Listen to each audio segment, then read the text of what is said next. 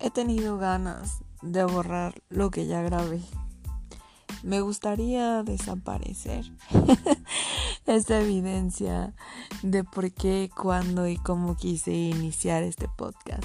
Pero me voy a aguantar. Me voy a quedar con lo que soy, con lo que he sido y lo que seré. En realidad, como lo mencioné antes, este es un espacio en el que quiero inspirar. Quiero inspirarte a que compartas tu vida, a que puedas conectar con otro ser humano de esta forma, de esta nueva forma. Entonces me aguanto y me quedo aquí.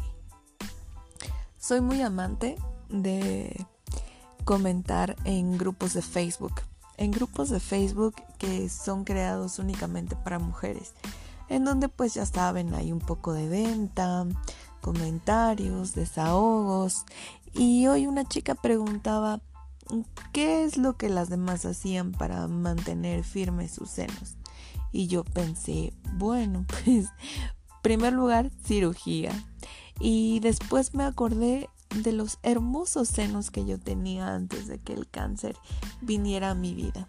Eran de verdad hermosos, pero yo en ese momento no los veía así y siempre pensaba que eran, de verdad que eran casi, casi una maldición. Yo no quería eh, tenerlos. Me molestaba que no hubiera ropa interior que me quedara bien, que las blusas quedaban extrañas, que todo el tiempo me encontraba un pero. Y ahora, tres años después, que no las tengo y en su lugar tengo huecos, porque en realidad me quedó un hueco de cada lado, las extraño mucho. Y creo que si pudiera regresar el tiempo, lo que menos me importaría sería el efecto de la gravedad en ellas. Así que mi comentario hoy para ellas, para ti, para el mundo es ámalas. Ama tus chichis como las tengas. No importa su tamaño, no importa si están colgaditas, si no son simétricas. Ámalas muchísimo. Y yo las extraño mucho, extraño mucho.